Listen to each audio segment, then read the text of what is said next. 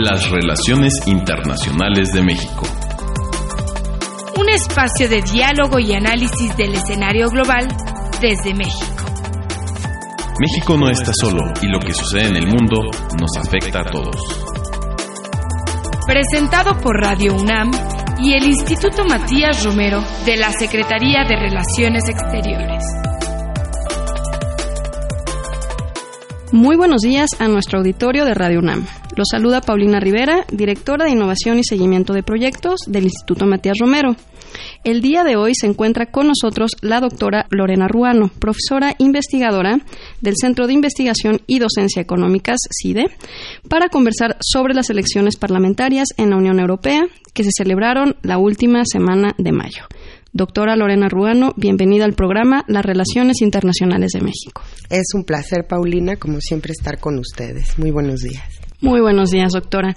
Pues antes de entrar en materia sobre las últimas elecciones en la Unión Europea, como sabemos que es una institución bastante compleja, me gustaría empezar esta entrevista preguntándole qué es el Parlamento Europeo y cuáles son sus funciones.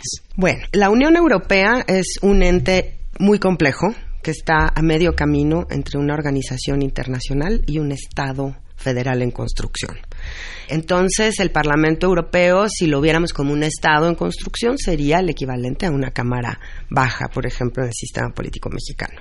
Mientras que el Consejo de la Unión Europea sería como la Cámara Alta, el Senado, y la Comisión Europea sería el Ejecutivo. El Parlamento Europeo se creó desde el inicio, desde el Tratado de Roma en 1957, se llamaba Asamblea Europea, y la idea era tener un contrapeso por parte de diputados electos por la gente que fuera un contrapeso a lo que se veía como una concentración de las decisiones del Poder Ejecutivo porque bueno, pues si la Comisión y el Consejo eh, básicamente representan poderes ejecutivos, en particular el, Consejo. Eh, entonces la idea era darle un contrapeso, si quieres, democrático. En 1979 se realizaron las primeras elecciones directas al Parlamento Europeo, porque antes de eso, de 57 a 79, eran más bien enviados de los parlamentos nacionales, los que estaban en esta asamblea, que tenía básicamente una función de vigilancia y de supervisión de lo que hacía la comisión. Sin embargo, bueno, a lo largo de los años, pues se fue criticando que no tuviera muchas eh, atribuciones, que no fuera directamente electa, y entonces lo que hemos visto es que a lo largo de la historia de la Unión Europea, el Parlamento es el que más ha cambiado desde su diseño original, porque como mencioné, en el 79 dejó de ser asamblea, se convirtió en parlamento y fueron las primeras elecciones directas. Entonces esto quiere decir que eh, la población europea va y vota directamente por sus representantes que van a estar sentados en esta asamblea. Las atribuciones siguieron siendo pocas, la verdad, sobre todo vigilar el presupuesto, hasta el Tratado de Maastricht en 1992, en donde se convierte la Comunidad Económica Europea en Unión Europea.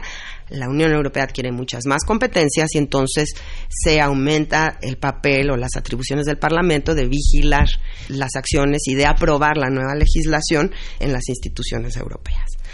Con el tiempo desde Maastricht hasta ahora, han ido creciendo sus atribuciones en términos legislativos.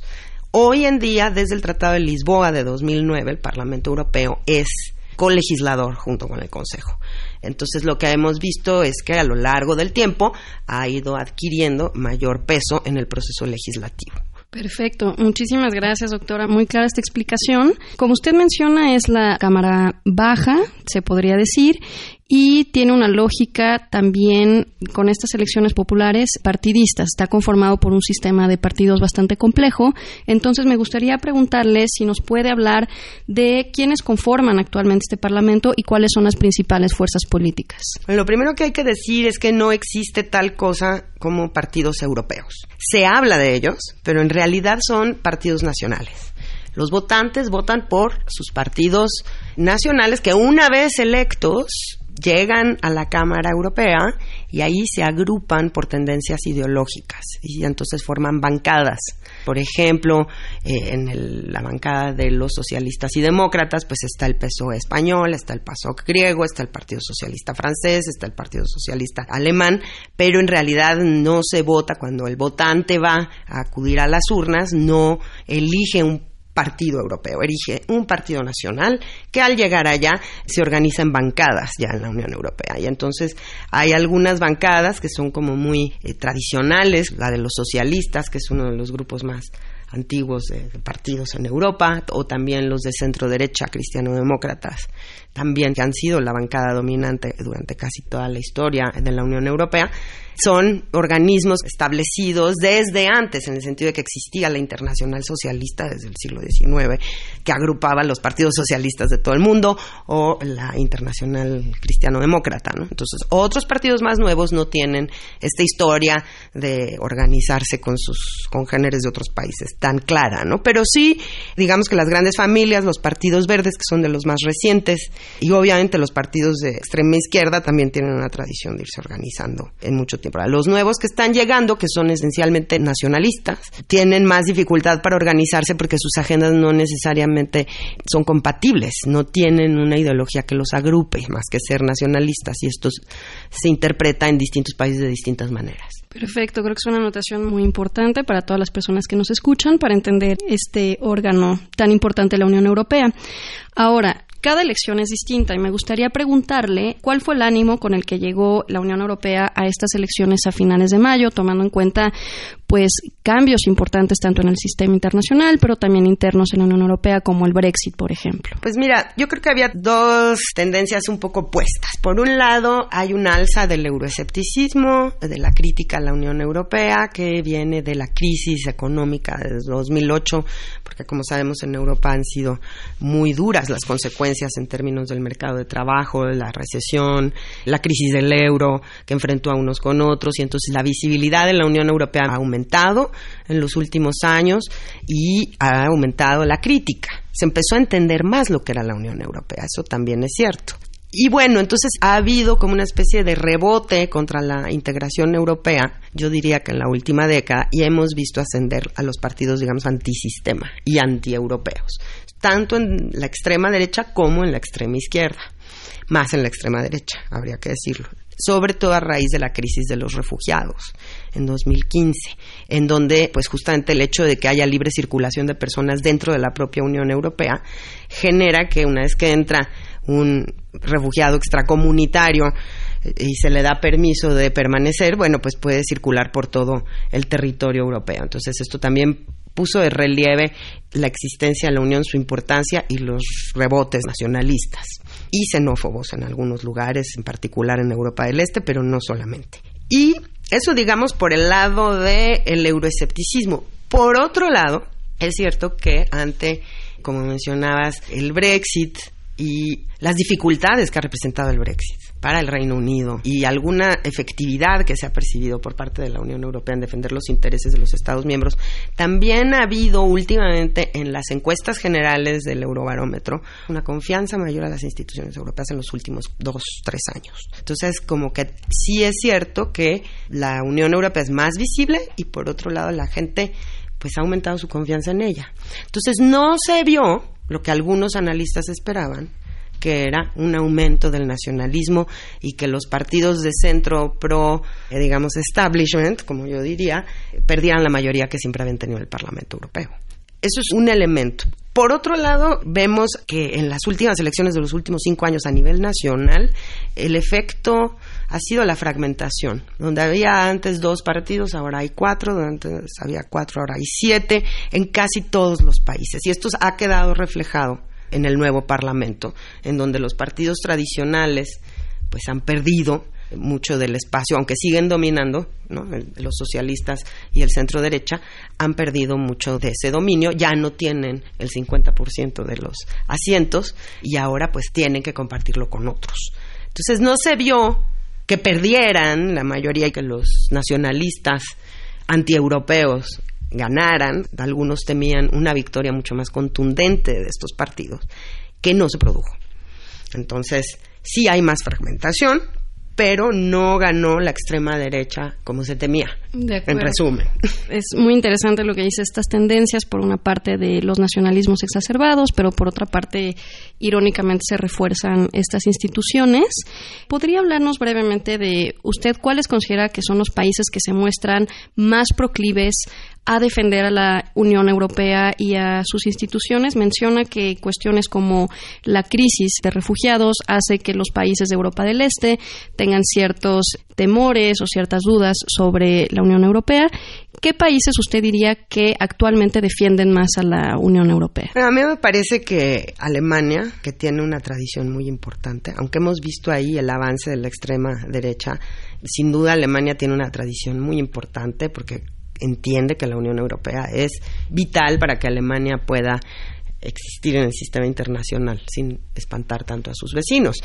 Otros países como me parece que en esta elección quedó revelado en particular el peso proeuropeo de España y de Portugal del polo ibérico, porque sí son países en donde la votación, o sea, no hay en general partidos antieuropeos o que tengan una agenda antieuropea abiertamente, más que, bueno, Vox en España un poco, pero tampoco les fue tan bien como ellos pensaban.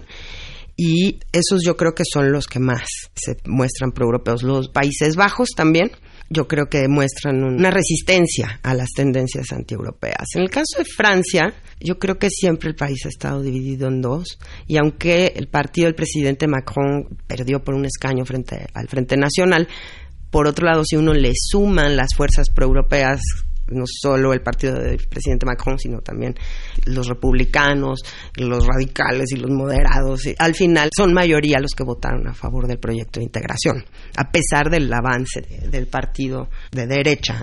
En Europa del Este, lo que ahora se llama como Europa Central, Polonia, Hungría, y lo que tenemos sobre todo son pues partidos nacionalistas con un rebote antieuropeo que viene de unos años para acá y que justamente agarran la agenda de la migración y xenófoba para, pues digamos, mantenerse también ellos en el poder, ¿no? O sea, lo instrumentalizan bastante. Ellos yo creo que estaban antes en el poder y han usado esta crisis como un aglutinador dentro de su partido, más que hayan sido una reacción como fue en Alemania, ¿no? el surgimiento de estos movimientos. Y como hemos podido ver a lo largo de este programa, hay distintas fuerzas políticas que están convergiendo en el Parlamento Europeo, lo cual es muy interesante pero quisiera preguntarle, usted que habló de este aumento en la fragmentación de los partidos, ¿qué podemos esperar de ello? ¿Eso es algo positivo, que existan tantas fuerzas políticas? ¿Puede complicar en cierta medida las negociaciones o usted qué opina al respecto? Pues yo creo que las va a complicar porque no es lo mismo negociar entre dos bancadas que entre cuatro o entre tres que serían necesarias. Por otro lado, está bien buscar un consenso más amplio. A lo mejor eso ayuda. Y también generar un frente proeuropeo importante. Tampoco está mal que haya crecido la oposición nacionalista en un sentido abstracto, perdón, obviamente, porque también está bien que se cuestione en el Parlamento Europeo el proceso con más vigor.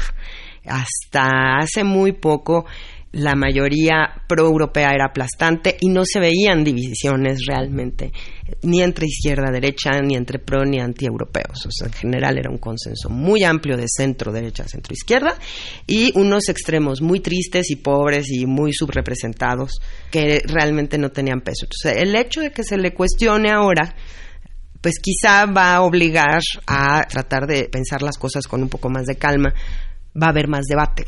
Eso quizás sea sano pero bueno, va a ser más difícil llegar a acuerdos. No creo que haya tanto problema. Yo creo que en algunos temas económicos de liberalización, pues serán los dos grandes partidos de centro tradicionales, más el centro derecha de los liberales. Y cuando sean cuestiones de medio ambiente, que ahora son muy importantes, pues ahí va a estar el Partido Verde. Yo creo que va a ser el que va a definir la votación en esos temas. Entonces ya ahí va a ser interesante. No creo que sea una coalición establecida como vemos en la mayoría de los países miembros, que se establece una coalición de gobierno, sino que aquí va a ser una, sí tienen mayoría, pero va a ser una mayoría que se va a estar moviendo dependiendo del tema. Eso es bastante interesante. ¿Y usted cree que otra tendencia de esta fragmentación podría ser un mayor acercamiento con parlamentos nacionales?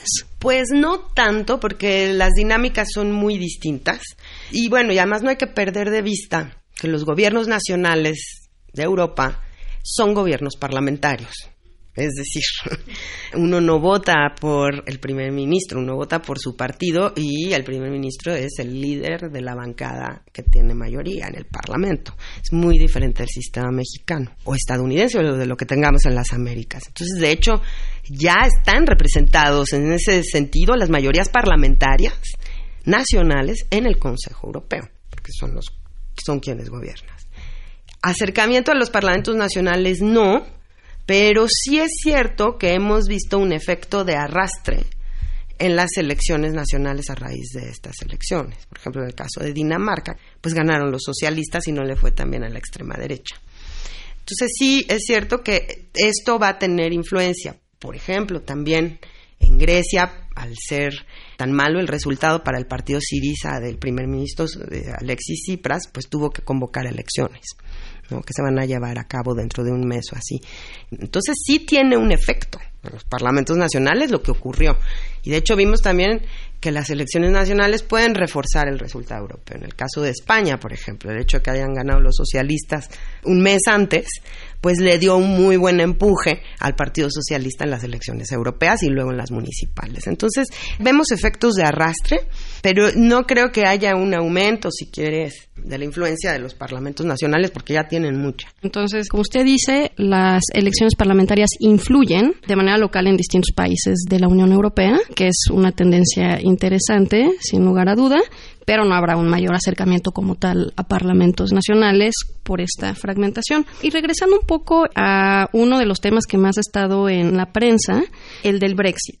¿Qué panorama presentan estas elecciones para el proceso de negociación que ha sido muy complejo de Brexit? ¿Nos podría hablar un poco al respecto y también cómo Brexit influyó en estas negociaciones de los dos lados? Pues mira, eh, lo que se ve es un desastre del Partido Conservador de la primera ministra Theresa May en estas elecciones. Les fue muy mal, quedaron en cuarto lugar.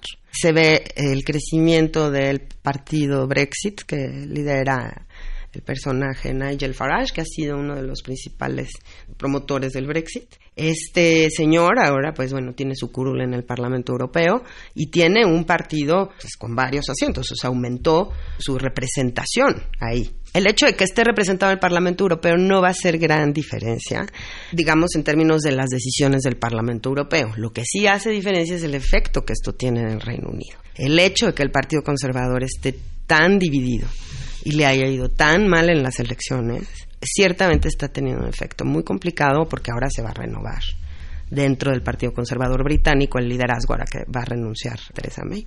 Y bueno, ¿quién va a quedar? ¿Van a elegir a un Brexiteer duro como Farage para quitarle apoyo porque se ve que su partido está creciendo o van a irse a algo más moderado? No sé, yo creo que el Partido Conservador está en problemas y el Partido Laborista también, porque también están muy divididos. Y el hecho que el Brexit Party le haya ido tan bien pone de manifiesto que el clivaje central en el Reino Unido es el Brexit, ya no es derecha-izquierda. Porque ¿quiénes quedaron en primer lugar? Pues quedó el partido Brexit y en segundo lugar los liberales demócratas que tienen una agenda abiertamente por quedarse en la Unión Europea. Entonces yo creo que eso es lo que complica el panorama en el Reino Unido y el llegar a un acuerdo. Eh, sobre cómo van a salir, porque el acuerdo la Unión Europea ya lo negoció. Ellos no van a cambiar su postura y por eso yo creo que el Parlamento Europeo va a tener poco que decir. De acuerdo. ¿Usted considera que llamarán a elecciones generales en Reino Unido? Pues a ver cómo queda. Primero tenemos que ver cómo se da esta elección del liderazgo, o sea, el relevo en el liderazgo del Partido Conservador. Yo creo que se pueden sacar los ojos y hay un alto riesgo de que el partido se divida y que salga un grupo importante de un lado o de otro. Y eso, pues obviamente no les dejaría una mayoría con la que podrían gobernar y tendrían que convocar elecciones. Si logran mantener la unidad, a lo mejor se pueden quedar ahí con su mayoría tan exigua que tienen gracias a los unionistas de Irlanda del Norte, porque no tienen la mayoría. No creo que quieran convocar elecciones, porque yo creo que perderían. Eso es lo que nos indica la elección del Parlamento Europeo. Pero efectivamente, si hay una división dentro del partido ahora que viene el cambio de liderazgo, pues van a perder la mayoría y van a tener que, que convocarlas. De acuerdo. Pues muchísimas gracias este, por, por estas anotaciones en un tema tan complicado, en cierto, e inestable en cierto sentido, cambia día con día. Ya veremos este, qué sucede y eh, bueno, estaremos muy, muy al pendiente. Y también quería preguntarle, doctora, vemos en este programa las distintas fuerzas políticas, tendencias que existen. ¿Qué ajustes considera que se pueden esperar en el proceso de integración europea a raíz de estas elecciones? Digamos, ¿cuál sería su balance tras estos resultados? A mí me queda claro que una de las grandes sorpresas que no se habían previsto fue el aumento del Partido Verde que eh, se ha vuelto muy importante y ciertamente revela las preocupaciones de esta nueva generación que fue a votar por primera vez y que está muy preocupada por el cambio climático y las cuestiones de medio ambiente. Y yo creo que la Unión Europea en ese sentido se va a tener que poner más verde y darle más influencia o más relevancia a estos temas en donde además se ve que la Unión Europea puede hacer cosas y puede cobrar legitimidad. Y entonces yo visualizo eso, Y también visualizo eh, un endurecimiento eh, frente a temas eh, de migración, sobre todo cuidar la frontera exterior común, porque justamente ha aumentado mucho el poder de los nacionalistas y de hecho ha contaminado ese nacionalismo las agendas de algunos de los partidos de centro derecha también. Entonces, es posible que el ruido que hace Matteo Salvini, que es el ministro del Interior en Italia, y que su partido, la Liga Norte, pues ha tenido muchísimo, una victoria contundente, eh, va a buscar eh, ciertamente un endurecimiento en términos migratorios y que no va a haber un avance, digamos, de, integración mayor, eh, creación de instituciones. Yo creo que eso ya así, un tratado tras otro, como se hacía desde los 90 en adelante, no va a ocurrir, sino que con las instituciones existentes, dentro de eso van a avanzar ciertas agendas. Va, va, a haber una renacionalización de las políticas de migración, un avance europeo de las políticas verdes eh, y probablemente también, eh, según el discurso de Macron, que también es la nueva fuerza que, que aparece más fuertemente, los liberales, se habla de una Europa que protege a los ciudadanos. Ese es como el nuevo discurso.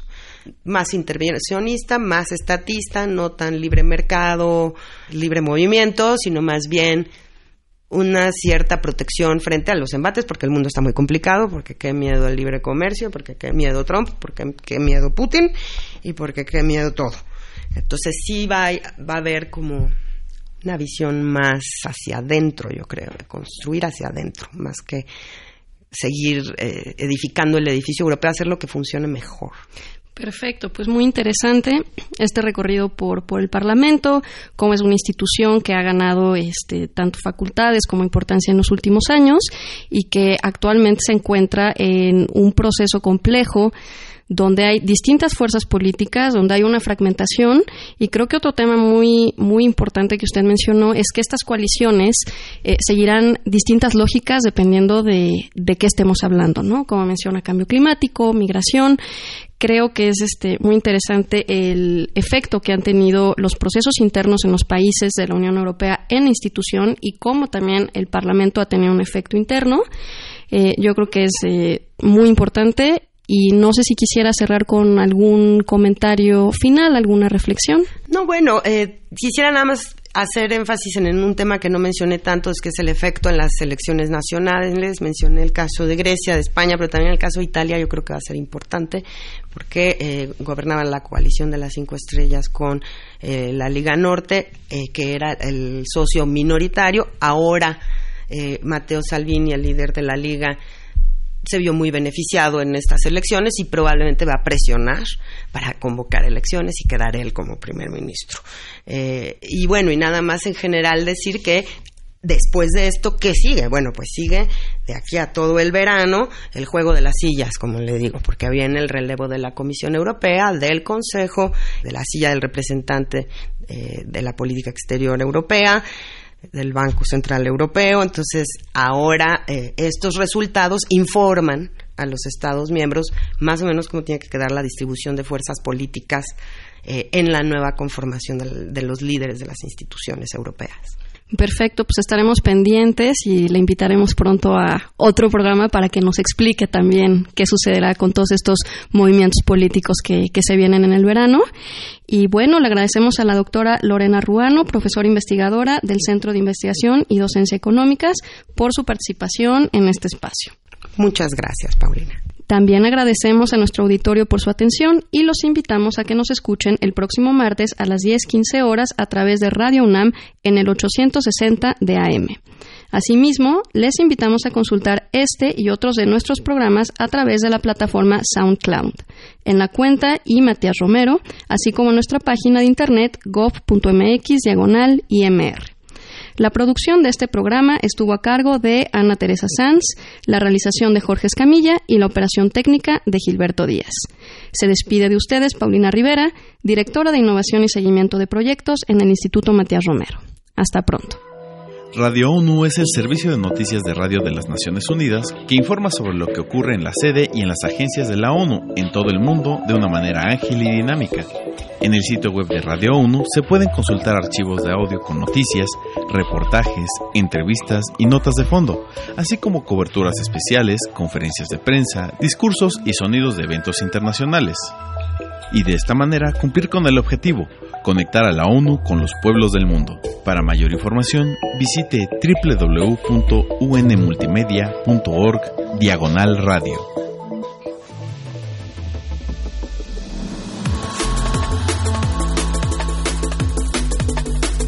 Las relaciones internacionales de México. Un espacio de diálogo y análisis del escenario global desde México. Presentado por Radio UNAM y el Instituto Matías Romero de la Secretaría de Relaciones Exteriores.